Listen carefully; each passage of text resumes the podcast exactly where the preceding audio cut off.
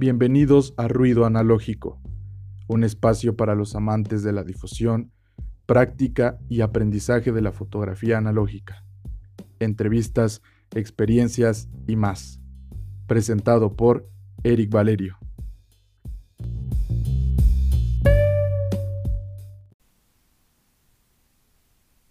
¿Qué onda amigos? ¿Cómo están? Espero que se encuentren perfectamente bien, como siempre les digo. Bienvenidos al, al, hermoso mundo de la fotografía analógica, al bello mundo en el que solamente hablamos y hablamos y hablo acerca de esto que nos apasiona, que pues es justamente la foto analógica. El día de hoy tenemos varios tópicos eh, muy interesantes, como yo siempre les digo, para los que nos acompañan por primera vez pues agradecerles el que estén escuchando este mal llamado intento de podcast y pues bienvenidos sean. Espero que este, esta conversación que vamos a tener tú y yo pues eh, te sirva de algo y que aprendas eh, no solamente los aspectos técnicos de la fotografía que pueden llegar a interesarte o pueden llegar a no interesarte y sino también de las otras cosas a los que a las que nos enfrentamos todos los días. Y bueno, eh, ahí en las historias de mi cuenta personal, por ahí si no me siguen, haciendo un pequeño este comercial, eh, ahí en mi cuenta que se llama arroba Eric Balsant, puse una historia en donde había una cajita y les, les decía que si tenían como alguna eh, algún tema que querían, del cual querían que yo hablara, ¿no? No, no es que no tenga temas, sino que eh, me interesaba pues escuchar su opinión y escuchar qué querían escuchar, ¿no? Así que eh, esta serie de, de temas que van a salir en los próximos capítulos de Ruido Analógico van a ser justamente un compendio de estos temas que son bastante interesantes. Algunos muy técnicos, sale, algunos muy técnicos, y otros como este que tienen que ver más con la onda, podría decirse, espiritual de la fotografía analógica, la onda más eh, motivacional y, de guía espiritual, función que, me ha tocado ser eh, en esta ocasión y en este capítulo. Bueno, un amigo eh, me mandó un mensaje directo y de hecho me lo acaba de mandar hace, hace unos instantes, o sea, esto no tiene nada. Y me, pero me pareció que su, que su comentario es bastante acertado y que se pueden hablar aquí de un montón de cosas, que podemos hablar tú y yo de un montón de cosas muy interesantes. El propósito de este podcast siempre ha sido poner en palabras terrenales, sin conceptos complicados y sin un lenguaje, ¿cómo decirlo?, académico, sin un límite estricto, divisional, ¿no? Ideas complejas.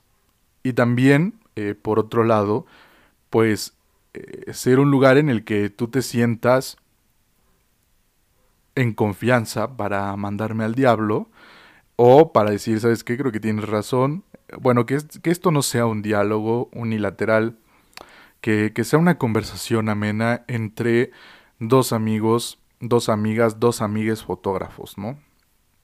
Entonces, eh, la verdad me da mucho gusto que la gente, aunque no escuche el podcast, eh, me mande mensajes, este, o ponga sus, sus, este, ideas para que de alguna manera yo pueda hablar acerca de, de estas cosas que la verdad es que son muy interesantes.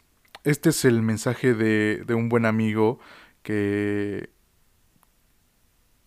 puso acertada en, acertadamente en Instagram y voy a citarlo. Estaría bueno hablar sobre la sensación de incomodidad, vacuidad y vacuidad que a veces genera la fotografía hablar sobre los bloqueos creativos, económicos y técnicos que abundan en la fotografía analógica y cuáles son sus experiencias, cuáles son las experiencias respecto a ello. Desde hace tiempo hay en mí un sinsabor en la foto. ¿Será la imposibilidad de concretar el proceso satisfactoriamente? Y en verdad necesito escuchar otras voces que han pasado por un punto similar en el cual me encuentro. También estaría chido hablar sobre el sentimiento de ser fotógrafo infravalorado. ¿Quién valida y qué es lo que se valida? Hablar de la virtualidad y los engaños de la red y en general hablar de foto como acto creativo, sentipensante y multiorgásmico, ¿no? Y este, bueno, ya de por sí solo, este, esto que los acabo de leer, la verdad ya es un podcast. creo que, eh, creo que hay muchos temas muy interesantes. Eh, si escuchan por ahí el ladrido de, de mi canino, es mi canino, que se llama Tomás. Bueno, eh, creo que hay este, muchas cosas muy interesantes. Y, y de aquí voy a sacar Primero, eh, la parte de los bloqueos, ¿sale? De los bloqueos eh, creativos, como dice esta persona, económicos y técnicos. Y me voy a enfocar específicamente en los bloqueos económicos, técnicos y creativos que normalmente o que a lo largo de, de este tiempo en el que he estado haciendo fotografía analógica he tenido en mi contexto, o sea, en Latinoamérica, eh, siendo una persona común y corriente, eh, de un rango de edad eh, joven, ¿no? Y este, de un rango socioeconómico también, pues no tan bueno, ¿no? Que, esa es la, la realidad. Y voy a ir en lista. Primero con los bloqueos creativos. Creo que todos hemos experimentado esta sensación de del bloqueo creativo, del no saber qué hacer, del no tener las ganas, porque muchas veces uno puede salir a la calle, uno puede este, caminar con la cámara, pero a veces la cámara es una, un lastre que cargar muy fuerte, ¿no? Y así como definición, ¿no? Eh, que siempre definimos esto como definición de Wikipedia, un bloqueo creativo, se dice, es esa sensación de que te has quedado sin ideas y de que eres incapaz de producir ningún tipo de trabajo original o de que puedes acceder a tu propia creatividad. E-, esa es la, definición básica, ¿no? O sea, esta, esta sensación que se siente cuando no sabes por qué diablos estás haciendo fotografía, por qué diablos llevar la cámara a todos lados, por qué diablos salir a, hacer fotografía. Eh, esta sensación creo que todo mundo la ha tenido, yo la he tenido y puede durar una semana y puede durar meses y puede durar años, ¿no? Es esta sensación de...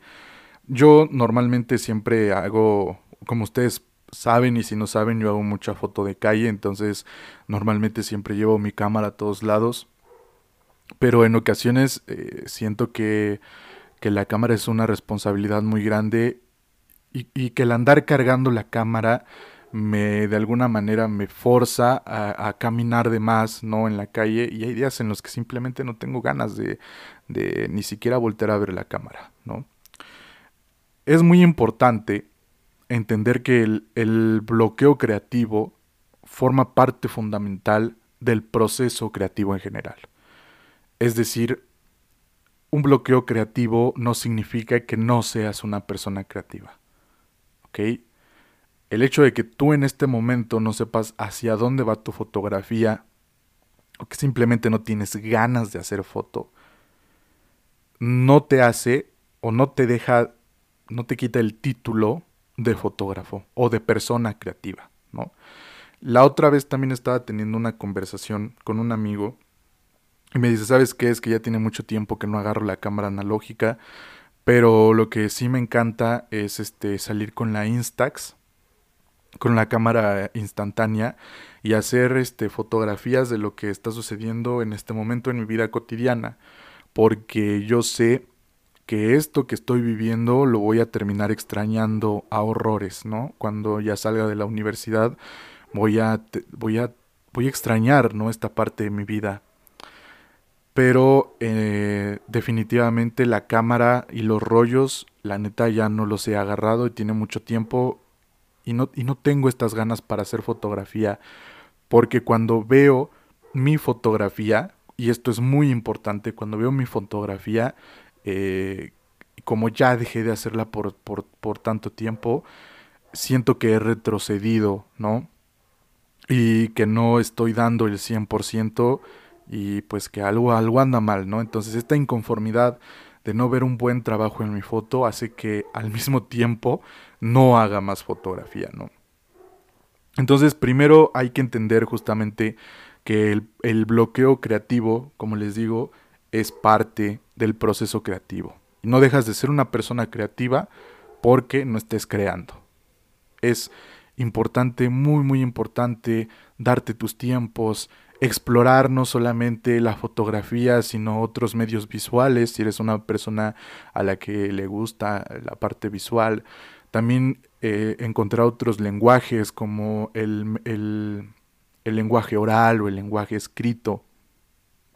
Y eh, por ahí hay un TikTok con respecto a este tema que siempre me sale el audio este, en inglés y este, dice algo como de que, este, ¿qué, qué pasaría si yo te dijera que lo único que eres es una persona creativa, pero todo lo, lo, lo, o sea, la fotografía, la pintura, todo esto, solamente son medios por los cuales estás expresando tu propia creatividad. O sea, son habilidades, e, esa es la palabra, son habilidades.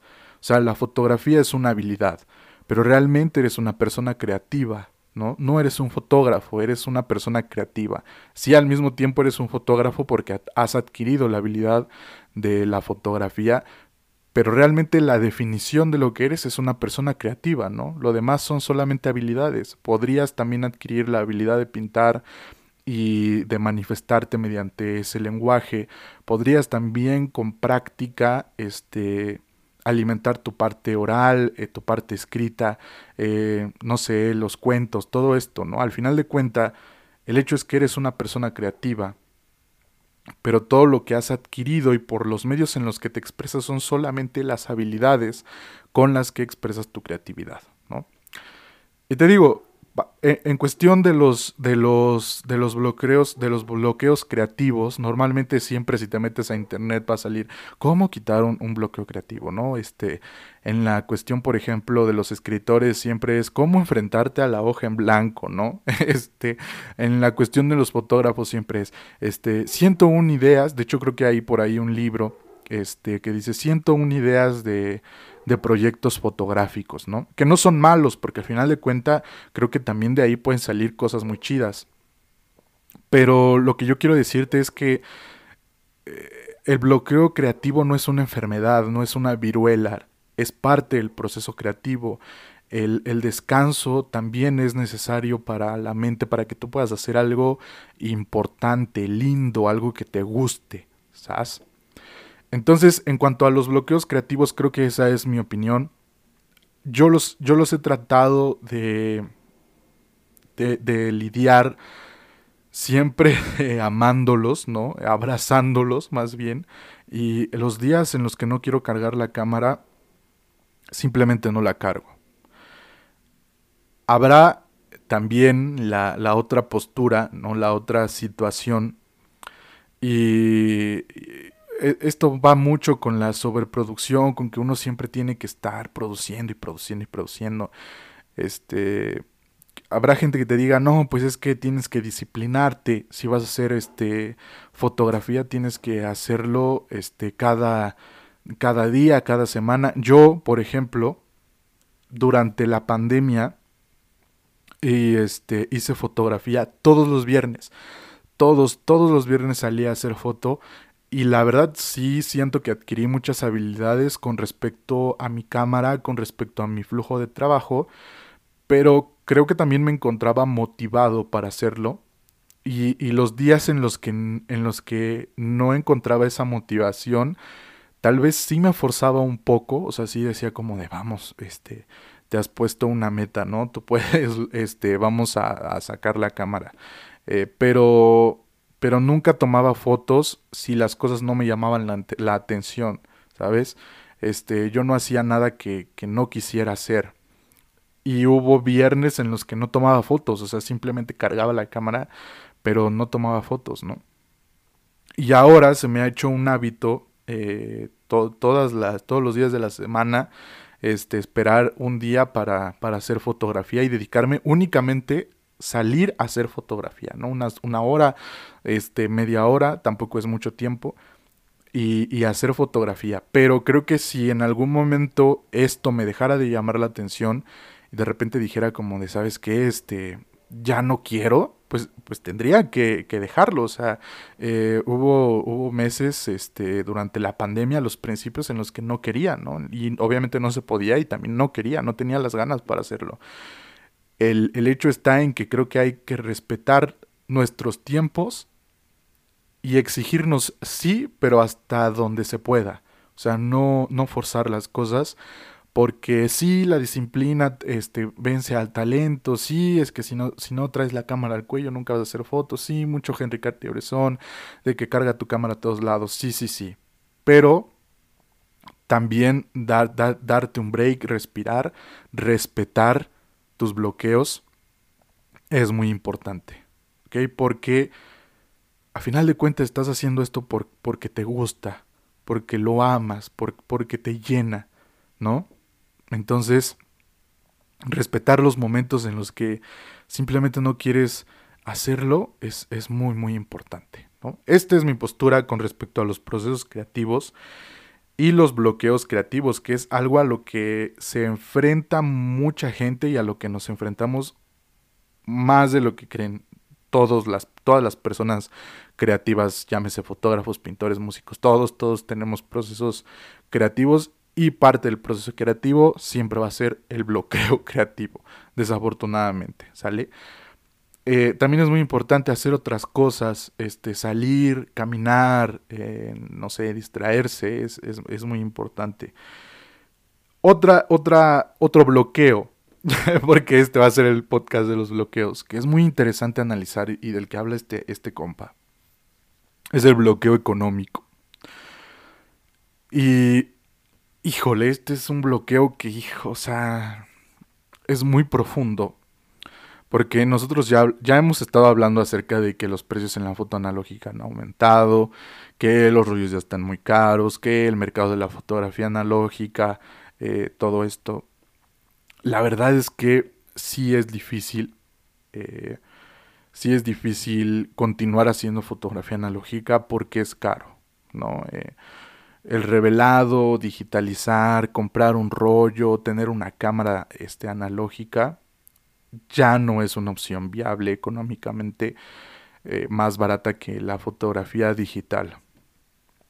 Creo que sí hay salidas para, para que tú puedas al final medio conciliar esta parte de hacer fotografía, pero definitivamente eh, la fotografía analógica y desafortunadamente es un privilegio.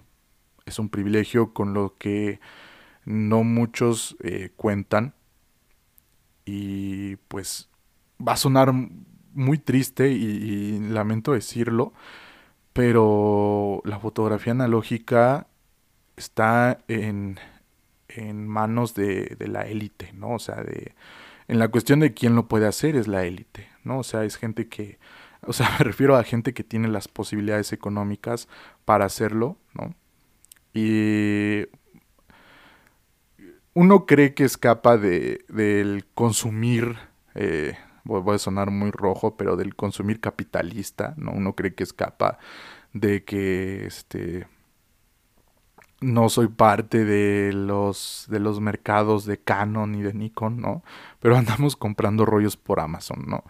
Este, uno cree que escapa de, pues no sé, de, de no, de no, del mercado, ¿no? Del, de, la explotación, del consumismo, pero en realidad no, o sea, esta, la fotografía analógica es otra forma del, del consumir Y también es una manera en la que se nos engancha, porque pues, digo, estamos comprando en Amazon, traemos el case de Kodak, yo lo traigo, por ejemplo, compro rollos de Kodak, este, compro mercancía de Kodak, este, entonces, creo que para el bloqueo económico podría yo darte algunos consejos. Primero es que no, y, esto lo he aplicado yo porque digo, yo también soy una persona joven y, que no tiene los grandes medios, ¿no? O sea, no puedo comprarme Leicas, no puedo, este, no soy un youtuber americano que,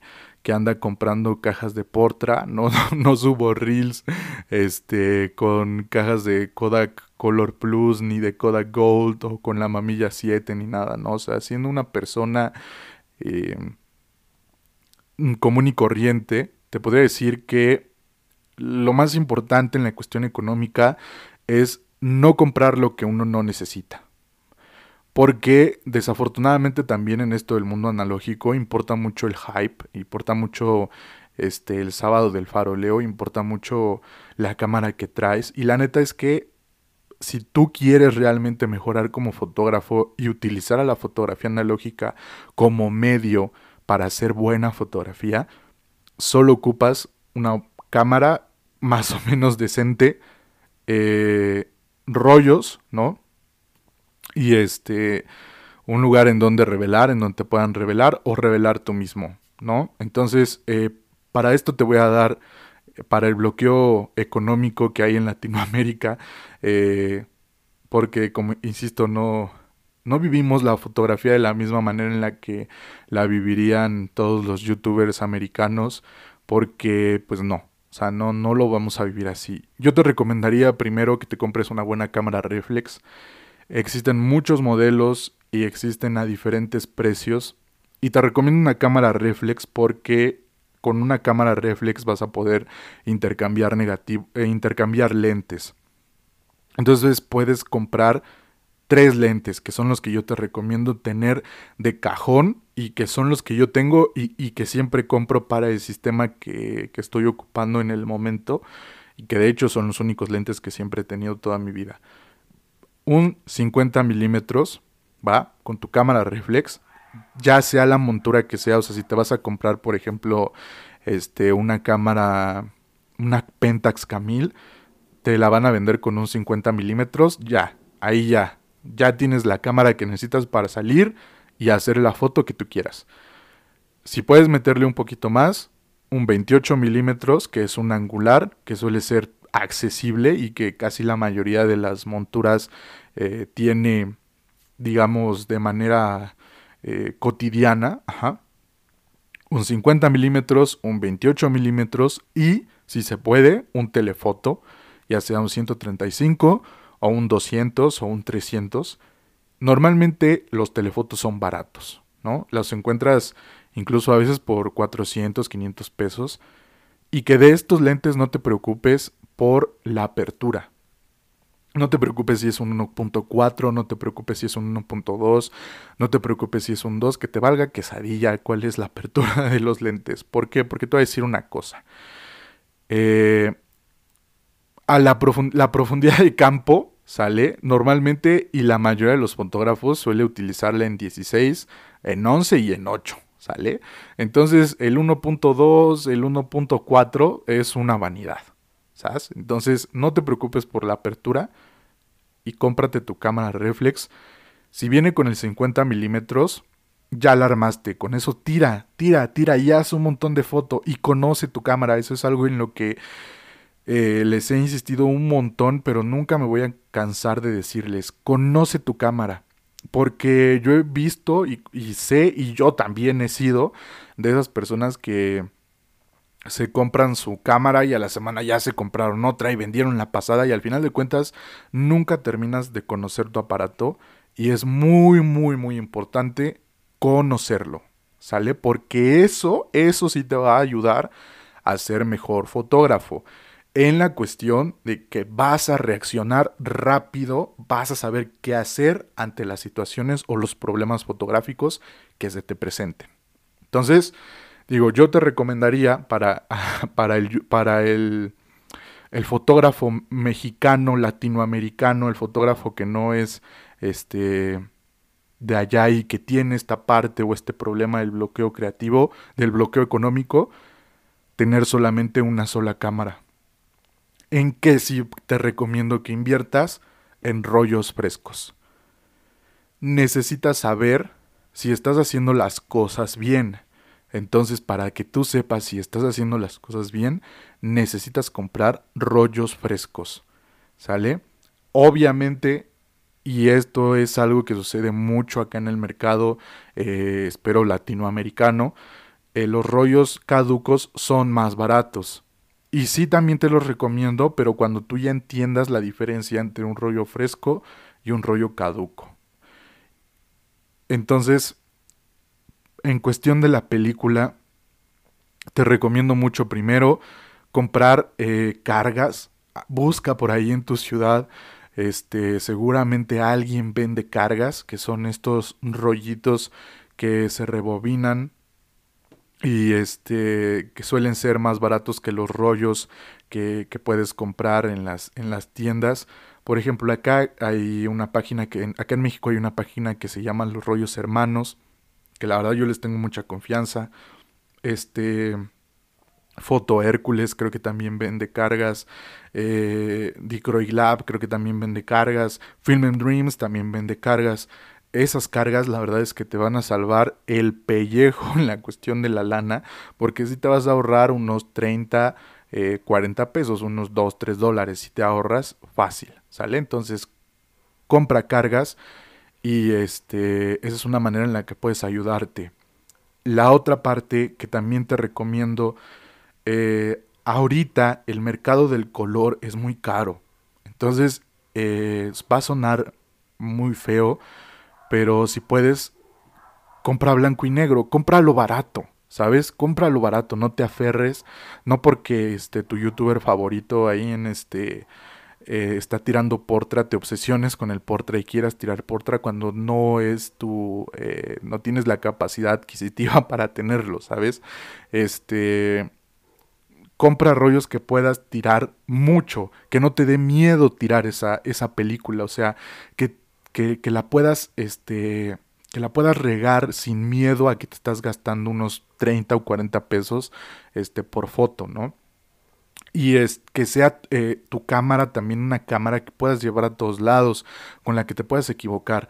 Yo siempre hago esta, esta este, analogía del 35 milímetros y, tener una buena cámara este, con esto. Los, los, yo, he visto, yo tenía amigos que estudiaban arquitectura y mis amigos arquitectos siempre llevaban a todos lados eh, libretas o mis amigos este, diseñadores siempre llevaban a todos lados libretas y esas libretas estaban llenos de garabatos de edificios, ¿no? Los garabatos no eran buenos ni eran malos, o sea, simplemente eran ellos este, explorando el mundo, ¿no? Y haciendo bosquejos rápidos. Bueno, esta que es tu cámara y esta que es tu película barata, ese es tu libro de bosquejos. Es tu libro de todos los días es tu libro en el que te vas a equivocar y en el que vas a tener aciertos y con el que vas a tener ideas. Entonces, trata de que sea una cámara que justamente se ajuste a esta idea de poder regarla y de poder entender y de poder crear cosas que te gusten, pero te digo también de regarla, que no te dé miedo regarla. Entonces, sí necesitas ser una película barata. Te digo, ahorita en el mercado el color es muy caro, desafortunadamente. Entonces, estas cargas que son de blanco y negro son una excelente opción. También, por ejemplo, hay quien vende este, película de cine eh, eh, rebobinada. ¿Por qué no te la recomiendo? Bueno, porque normalmente esa película suele ser caduca.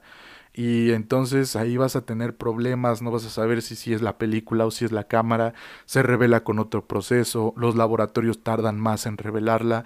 Entonces, eh, sí te recomiendo que busques una película que no es que no sea eh, la mejor película, que no sea Portra, que no sea, tal vez no sea la mejor película, pero que sea una película con la que puedas experimentar y que no te dé miedo tomar una foto, que, no estés pensando tanto en el dinero, que te pueda hacer, que pueda ser tu sketchbook, ¿no? Otra cosa que este, te va a ayudar con el bloqueo económico y mm, creo que esto también es algo de lo que poco se habla. Organiza, este, haz tus prints, sale, imprime tu trabajo y organiza, este, rifas de tu trabajo, este, comienza a vender tu obra, con quien sea, véndesela, véndesela a tu primo, véndesela a tus compas, este, trata de hacer eh, algunas impresiones o ampliaciones de tu trabajo y véndeselas para recuperar un poco del dinero y pues de alguna manera también así irte educando acerca de cómo es el mercado eh, en esta cuestión de, de, vender tu, de vender tu trabajo, especialmente de prints, ¿no? Si, por ejemplo, eres una persona muy curiosa, este, tienes amigos que son de estos que son fancineros y todo esto, me gusta muchísimo mejor, ¿sale? Cada año, no sé, proponte este, sacar un fanzine, aunque sean 5 unidades, aunque sean 10 unidades, las que sean, y, y véndeselas a tus compas o véndeselas a tu familia, véndeselas a quien sea, pero trata de, de hacerte de este buen hábito en la cuestión económica de la fotografía analógica. Ahora, si puedes conseguir chambas, ¿no? Por ejemplo, de foto de producto, de boda, de este, graduaciones, de sesiones. Ahora anda mucho de moda hacer sesiones con, con foto analógica. Bueno, qué mejor, ¿no? Este, pero si andas empezando y lo que realmente te gustaría es vender tu propio trabajo, inténtalo, ¿sale? Yo, yo, te, yo te motivo a que lo intentes y de alguna manera que se vendan esos, esos prints si tienes esta onda del, del bloqueo este, económico. Pero te digo, lo más importante es ahórrate una lana, cómprate una cámara que sepas que es una cámara que te va a ayudar. Este, hay muchos modelos, te podría, te podría decir miles, la Pentax Camil, este, Asahi Pentax Spotmatic, eh, todas las cámaras de Minolta de la serie SR, la, Minolta X700, son, son, cámaras que son baratas. Eh, Olympus, este, la Olympus OM10, este, no sé, la Nikon FM, bueno, ahí ya dependerá obviamente del rango de dinero que tú tengas y de cómo encuentres también la cámara, ¿sale? Pero que no te importe la marca, que lo que te importe sea que sea una cámara que vas a usar. Porque yo conozco gente que tiene Hasselblad, que tiene Leicas y las tiene ahí en el ropero y las tiene ahí en el cajón nada más de adorno y pues ahí no sirven. ¿Sale? Entonces, este, eso te puede ayudar y no te dejes llevar eh, por esta onda de comprar cosas que no necesites, a menos que sí estén muy baratas y que sepas que las vas a ocupar eh, lejanamente. ¿Sale? En eso creo que eh, sí aplica lo de nuestro gobierno en este momento de la 4T. este, austeridad, ¿no? Este, es lo más importante. Y ya, ¿vale? Eso es con el proceso creativo. Con el proceso, con el bloqueo económico. Y decirte que sí es difícil. Es difícil porque el mercado de la foto, del arte, desafortunadamente en Latinoamérica, no es bueno, ¿no? Hay que tener este mucho valor y este fuerza, ¿sale? Fuerza. Ya irás encontrando cómo, cómo hacer viablemente económico eh, esta parte, ¿sale? Ya irá saliendo. Y pues sí, es difícil. Yo sé que es difícil y te abrazo y quiero que me abraces porque el bloqueo económico está fuerte. Sale. Ok, bueno. Eh, en la cuestión técnica, y aquí también habrá otra cosa, la verdad es que también es complicado. La verdad es que también es complicado. Eh, desafortunadamente, otra vez nos juega en contra este, el mundo en el que vivimos. Creo que para esta parte de la técnica, en la cuestión de la fotografía analógica, se perdieron muchas cosas. Se perdieron un montón de conocimientos, se perdieron un montón de maestros en el momento en el que la era digital venció a la fotografía analógica, pues mucha gente dejó de hacer las cosas y también ya han pasado los años y la verdad es que ya hay gente que ha muerto que sabía muchas cosas. ¿Qué te recomiendo para esto? Y, creo que esto es lo que más te puede sanar. Ve a YouTube. Ve a YouTube. Es lo más vara, ¿sale? Este. Ve a YouTube y busca todos los canales de fotografía analógica que puedas. Si eres una persona que es muy técnica, como yo, por ejemplo, hay muchos este, youtubers que no solamente ven la parte de la fotografía, sino también la parte de la ampliación. Hay muchos este, youtubers que se quedan solamente en la parte de la toma. Hay mucha gente haciendo este, videos en YouTube. Y creo que eso es una bendición para nosotros. Desafortunadamente, la, la parte triste de esto es que solamente hay, o muchas veces el contenido está en inglés, ¿no? Eh, creo que esa, ese podría ser una limitante.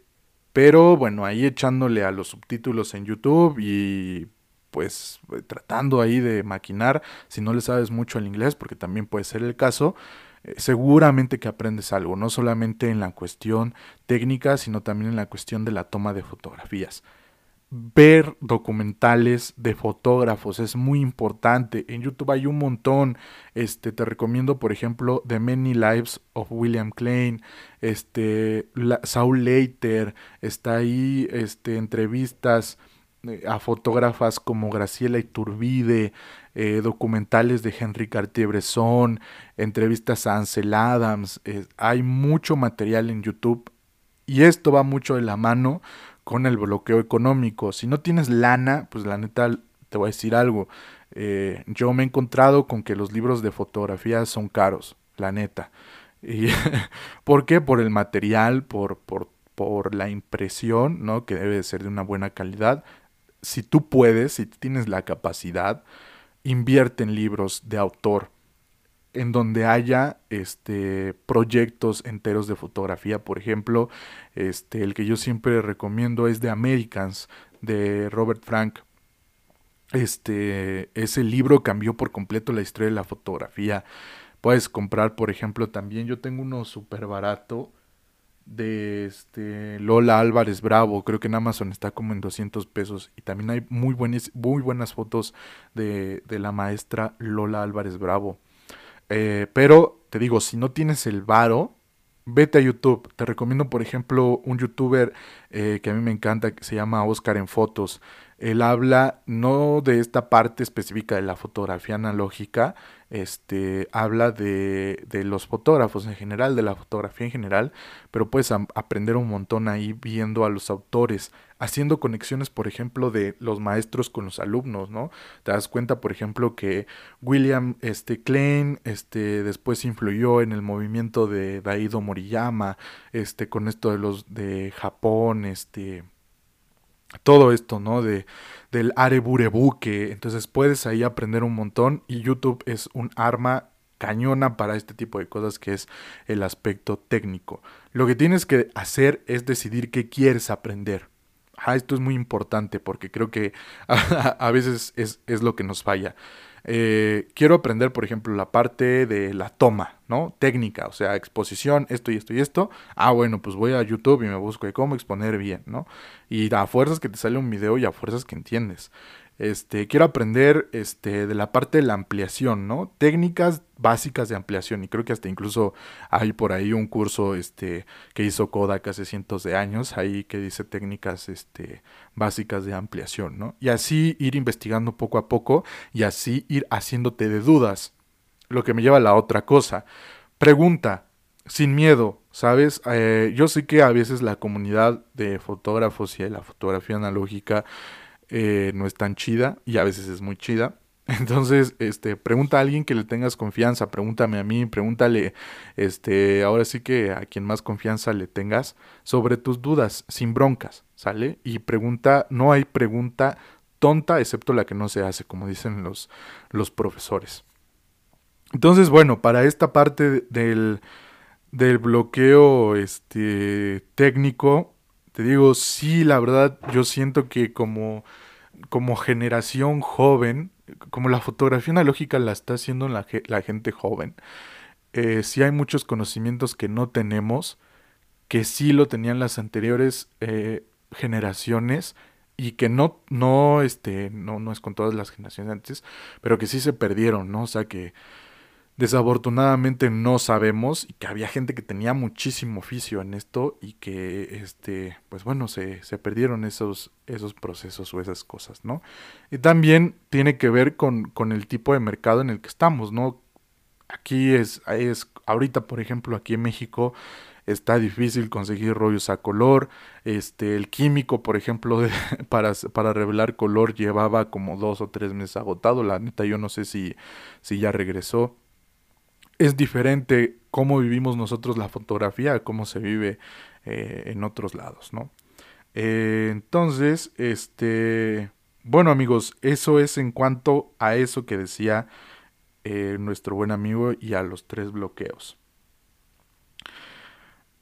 En cuanto a la otra cosa que me pareció muy interesante de su comentario es acerca de el sentimiento de ser fotógrafo infravalorado.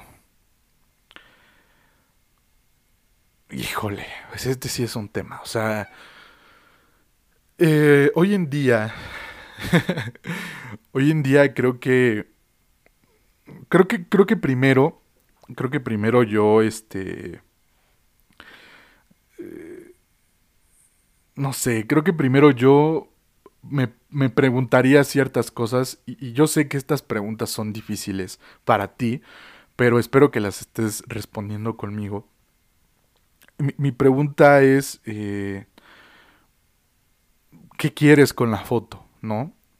Creo, creo que todos debemos de hacernos esta pregunta y yo sé que esta pregunta no tiene una sola respuesta, no es una pregunta que tenga una respuesta eh, única y, concisa, ¿no? La verdad es que es muy difícil ser Naruto en esta aldea de la hoja, es muy difícil el decir, ah, este es mi camino ninja y esto es lo que voy a lograr, ¿no? ¿Por qué? Porque somos seres complejos, complicados y que muchas veces hacemos la fotografía por razones que desconocemos o que conocemos esta onda de sentirse un fotógrafo infravalorado, creo que creo que también a mí me pasa, no sé si a ti te pase, eh, ya me platicas, pero más que fotógrafo infravalorado, me pregunto, y creo que también después este chico este, me mandó justamente eso, me pregunto si mi fotografía realmente va a tener un impacto o si realmente importa que yo haga fotografía. Creo que ese es lo, que yo lo que yo más me pregunto. Hoy en día existen como muchos eh, problemas con la cuestión de la imagen.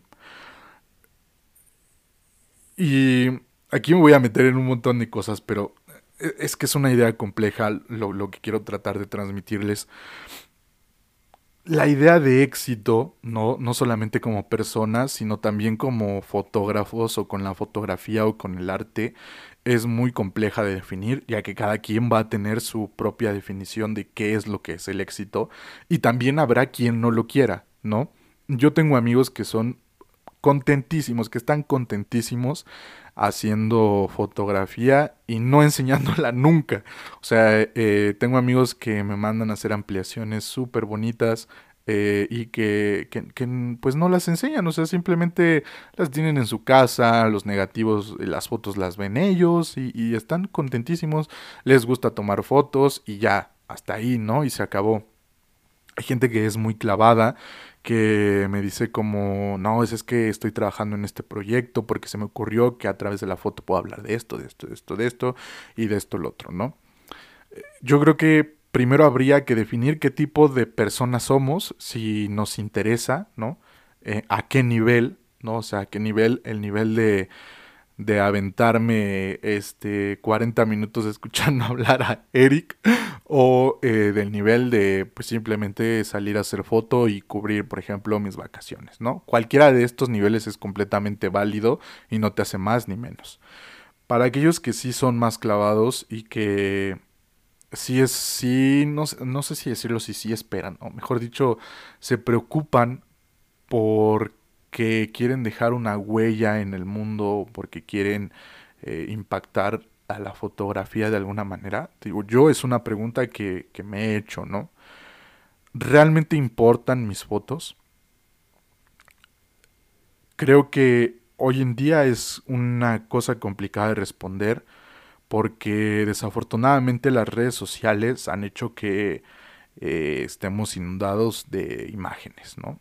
Y es una crítica eh, no a tu foto ni a tus intenciones como fotógrafo, sino al mundo en el que vivimos.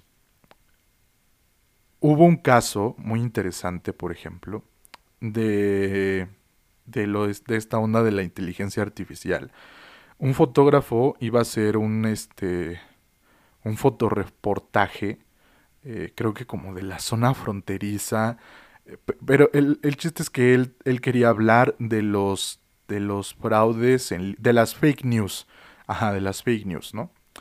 Entonces, este, pues él entregó las fotos y pues el, el WordPress dijo como, ah, no mames, qué grandes fotos, ¿no? Son, son fotos geniales. Este, pasaron los años, él de hecho creo que ganó el WordPress y este, no, no, no sean muy este, estrictos con esta historia. Solamente estoy diciendo como me acuerdo.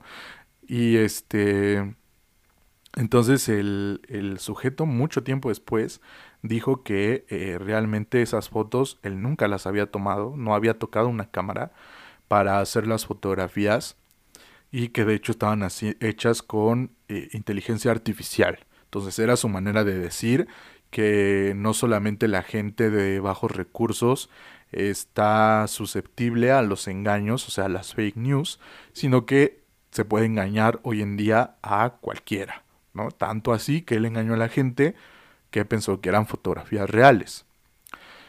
¿A qué voy con esto? Hoy en día vivimos un momento eh, complejo en la cuestión visual porque hay una sobresaturación, sí, de la imagen. Eso es innegable. Eso es algo que yo creo que nadie va a discutirme.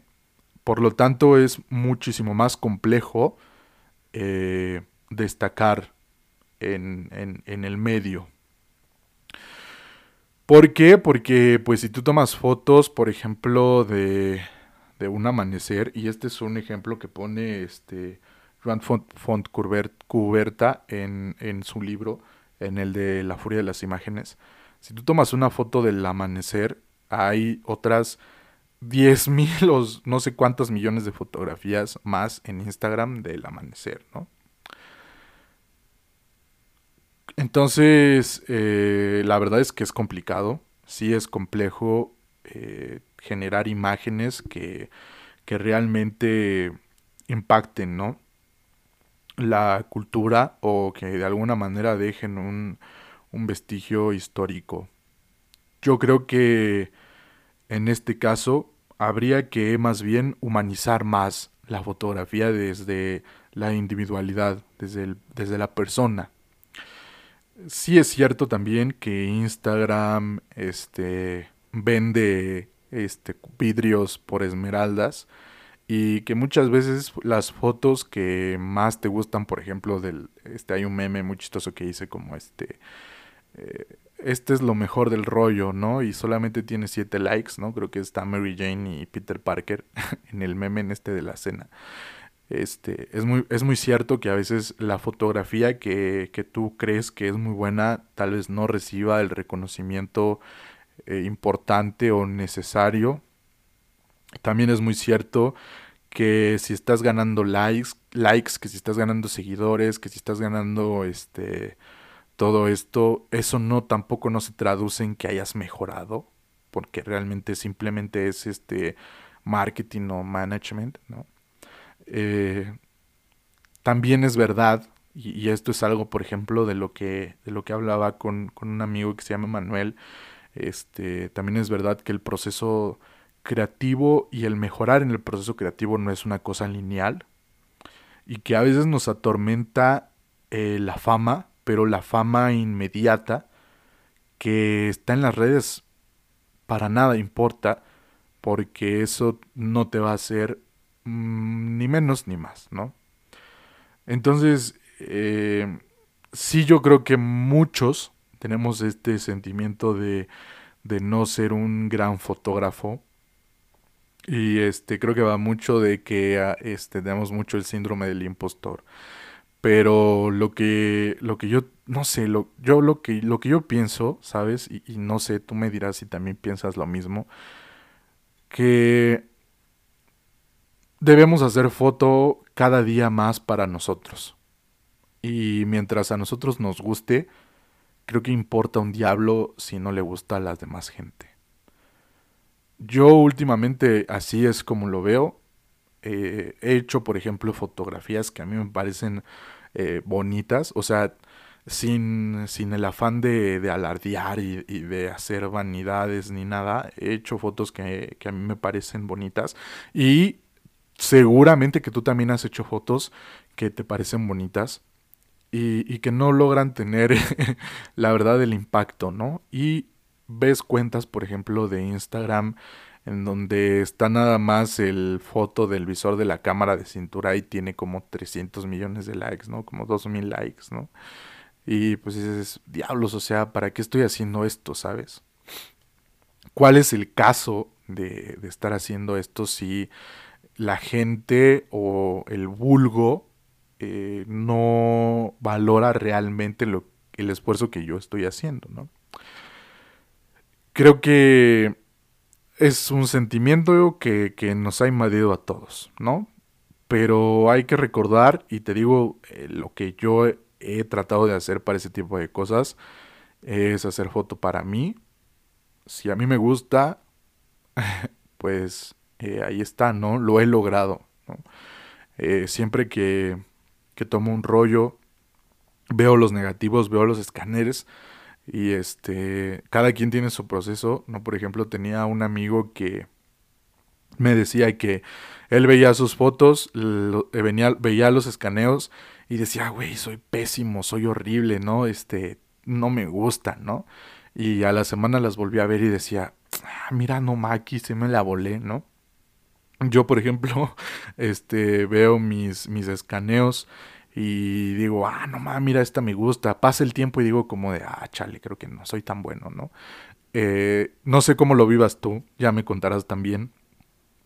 Eh, pero, pero sí, creo que este sentimiento de ser un, ser un personaje de la historia fotográfica infravalorado, lo tenemos todos. ¿Qué hacer?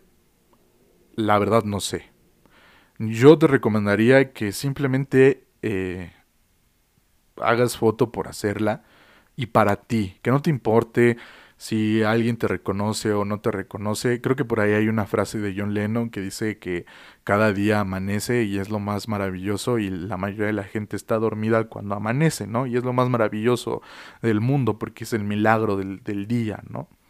Eh, que amanece otra vez. Creo que en esta, en esta situación eh, también te recomendaría eso, que hagas tu propio camino y que moldees tu fotografía para que te guste a ti y que no te importe el mundo de los likes. Obviamente sí es, eh, no forma parte del mundo real esto, ¿sabes? Hay una necesidad imperativa en el ser humano por buscar reconocimiento y el reconocimiento de las masas y de los demás, ¿no? Eh, todos tenemos cuentas de Instagram, todos subimos nuestras fotos ahí, pero no te lo tomes tan en serio porque ese no es el mundo real y realmente eh, de lo que deberías de estar disfrutando es del proceso y de tomar fotos y de que cuando veas tus fotos digas, mira, de 36 fotos que hice, solo una de estas me ha gustado. Y esa una sola foto vale la pena, vale todo el rollo. ¿Sabes? A, mí también, a mí me pasa, ¿no? Yo, este, tomo rollos de 36 fotos y digo, una me gustó, tomo rollos de 12 fotos y digo, una me gustó, tomo placas y digo, esta me encantó, o sea, eh, siempre vas a sacar lo más, lo más, lo mejor de, de lo mejor, ¿no? Y, y dentro de las posibilidades técnicas, económicas y creativas que tengas. No te sientas mal, también si no te gustan tus fotos, pero deberías mm, de aprender a valorarlas porque porque eso que tú estás tomando solamente tú lo ves de esa manera y a través de tu fotografía te estás manifestando no solamente tú, sino todo el contexto, ¿no? todo el contexto de lo que eres como persona. ¿A qué voy con esto? Por ejemplo, eh, yo la otra vez me puse a revisar mi feed y me di cuenta que tengo muchas fotos de la parte del sur de la ciudad, de la Jusco, este, de este, de puestos de tortas, de todo esto. Este registro que yo estoy dejando fotográfico, a lo mejor no va a, no va alcanzar la fama, no va a alcanzar el, no sé, el WordPress, ¿no? No va a alcanzar eh, el premio, el premio este, Pulitzer, ¿no? No va a ser la fotografía del año. Pero esta fotografía que yo estoy haciendo está dejando registro de lo que una persona como yo vive en su contexto, de que me encontré con ese puesto de tortas, de que me encuentro con esta gente, de que vivo en la Ciudad de México, de que soy mexicano, de que tengo tantos años, de que este, tengo estas posibilidades económicas, de que tengo estos gustos, de que mis papás me educaron de esta manera, de, o sea, tu fotografía no solamente habla de lo que está en, en, esa, en esa, en ese compendio de, de, en este caso, aluros de plata, sino que habla también de dónde eres, ¿no? Eh, tu contexto. Tengo un amigo, por ejemplo, este, que se llama este, Hugo Rifa en Instagram. Y él hace mucho foto de, este, de la calle también. Y ahí se puede ver, por ejemplo, que él vive en otro lado diferente de la ciudad donde yo vivo, ¿no? Tengo este otro amigo este que se llama, por ejemplo, este René, ¿no? René hace foto este de calle también y se ve que va a otros lugares diferentes. O sea, tu fotografía ya sea que fotografíes flores o que fotografíes este, edificios, habla del lugar en donde creciste, de qué comiste, si comiste frijoles, si comiste caviar, si comiste, o sea, habla de todo eso, no solamente de lo que hay en la fotografía y habla de ti. Y ese registro que tú estás dejando te sirve a ti para expresar todas las cosas y el contexto que estás viviendo. Y a lo mejor, quién sabe, quién quita, y te conviertas en, una, en un fotógrafo famoso y entonces la gente te admire y diga, no, pues es que este vato, mira, este, era de Catepec, ¿no? Por ejemplo, tengo un amigo que se llama Roberto, este, que por cierto él no tiene Instagram, este, siempre sube sus, este, sus fotos solamente a Facebook, este, y él hace mucha foto de Iztapalapa, ¿no? Este, de Naucalpan, del barrio chiquito, de no sé dónde, dónde sea eso, bueno, de allá, ¿no? Pese a ser los dos personas que vivimos en la misma ciudad, los barrios se hacen distintos y su fotografía es muy de barrio, es muy bonita, ah, ilustra mucho eh, la zona en donde él vive, ¿no? Y eso, eso, es, eso es bellísimo. Yo, yo creo que eso es, e, eso es hermoso, ¿no? Tengo también otra amiga que se llama Sara One Photo, a la que admiro terriblemente. Este, espero que esté escuchando esto, si no, ni modo, ahí, le dicen a Sara que salió en mi podcast.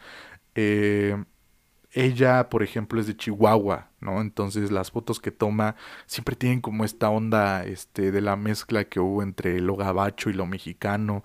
Eh, te digo, yo no sé cómo lo veas tú, este, pero en, esta onda de la fotografía yo creo que lo más importante es que solamente nosotros podemos hacer la fotografía que nosotros hacemos.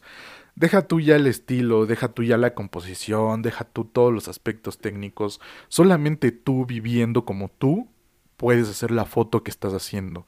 Y por el hecho, por el hecho de ser única, esa fotografía vale toda la pena.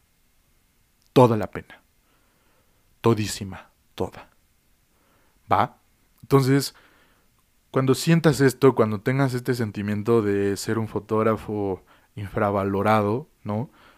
Eh, recuerda que, pues sí, el, el, mundo de Instagram es un mundo ficticio. Haz foto para ti y deja este registro de ti. Y esto eh, va mucho con lo que con lo que decía el buen Borges. Este la misión del artista es transmitir en símbolos eh, lo, lo, lo, que uno es, ¿no? Y hacer arte a través de estos símbolos. Si, no, si uno no lo logra, se siente desdichado, dice Borges. ¿no?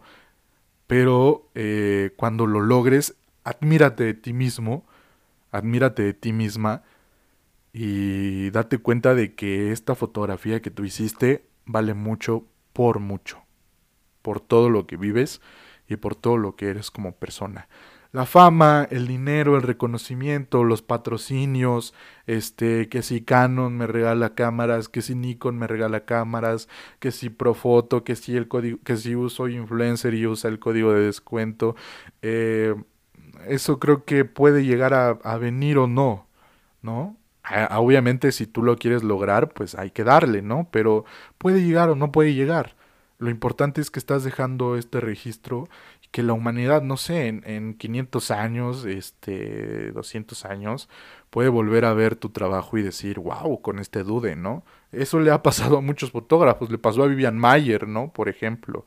Eh, disfruta el proceso y ten calma, ten paciencia, porque las cosas no suceden de la noche a la mañana, hay que trabajar muchísimo por ellas, pero también en la cuestión, en esta cuestión del arte, es muy, muy, muy hermoso disfrutar de todo el proceso. Relajado, no te frustres. No, no, no, no, no pasa nada. ¿Sale? Bueno amigos, ay, creo que hoy platicamos mucho, platicamos mucho, perdón. Perdóname por hablar tanto. Espero que, que te haya gustado esta conversación.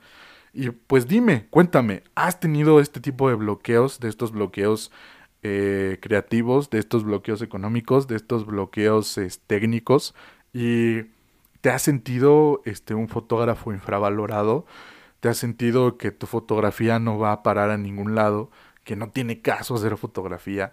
Yo, la neta, siéndote muy sincero, lo he sentido. Eh, creo que es un sentimiento feo, pero que también forma parte del proceso creativo. Entonces, pues sí, no queda más que abrazarlo y dejarlo fluir como lo es cualquier pensamiento. Cualquier pensamiento. Entonces, eh, pues nada, cuéntame todo eso, cuéntame. Eh, te lo dejo aquí en la cajita de Spotify y si no, pues mándame un mensaje y dime qué piensas también de este capítulo. Poco a poco van a ir saliendo más capítulos. Por favor, no se me desesperen, no me manden mensajes reclamándome. Luego me mandan mensajes y me dicen, Eric, ya va a salir el capítulo. bueno, aquí tienen su capítulo y, y, me gustó. Fíjense que me gustó, me gustó mucho platicar contigo porque creo que estas cosas no suele hablarse mucho porque casi siempre estamos acostumbrados como a esta onda del de la película gringa este en busca de la felicidad donde el vato se esfuerza y entonces lo logra y, y la realidad es que no todos somos Will Smith no y no tiene nada de malo no eh, la realidad es que este sentimiento les digo este tipo de pensamientos es bastante común. Y hay que de alguna manera también ir peleando con ellos no Nada más así como dato, eh, Diane Arbus, que es una de mis grandísimas heroínas fotográficas, tenía justamente el síndrome del impostor. Y ella creía que no era una buena fotógrafa. Imagínense, Diane Arbus, Diane Arbus, una mujer que cambió la fotografía que retrataba a esta gente freak, ¿no? Eh, esta fotografía freak de la gente, Diane Arbus, la de la mamilla C330, de hecho por eso me encanta mi mamilla, porque la, la usaba también Diane Arbus. Diane Arbus, una mujer increíble, creía que no era una buena fotógrafa, porque tenía también esta onda de, de poco el pensamiento de, ah, sí, la haré o no la haré, este, ¿qué me da la aprobación como fotógrafo? Ya me llamo a mí mismo fotógrafo, que esto también es otra cosa de la que vamos a hablar próximamente. Tuve una conversación súper profunda en un camión con mi buen amigo Héctor Hernández, este Wet Rainbow ahí en Instagram, síganlo. Tuve una una conversación increíble con él acerca de esto de si llamarse o no llamarse fotógrafo, pero ya hablaremos también de esto en un podcast aparte porque merece un podcast aparte. Gracias amigos por escucharme. Espero que en donde sea que estén esto les haya servido de algo. Sí, vivimos en un mundo complicado, pero creo que no podemos perder el buen sentido del humor.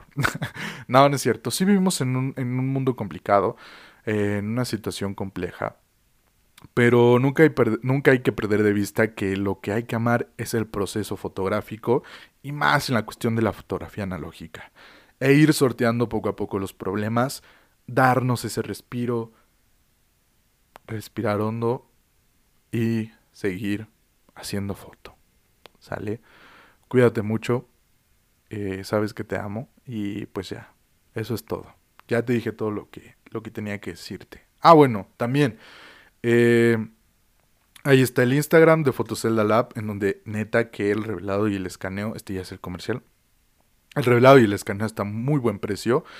Eh, en, una, característica que tiene el Fotocelda Lab es que aquí no se cobra por técnicas extra, o sea, forzado, contraforzado, revelado desatendido, este, todo esto no se cobra porque pues justamente una de las intenciones es ser un aliviano económico, entonces eh, también si te quieres ahorrar una feria, pues Fotocelda Lab es el laboratorio para ti. Así que si ya me sigues en Instagram, mi Instagram es arroba Eric y si ya no sigues en el laboratorio, arroba Fotocelda Lab, puedes irte en paz. Ha terminado nuestro podcast del día de hoy. Cuídate mucho. Chao y gracias por escuchar. Los amo. Bye.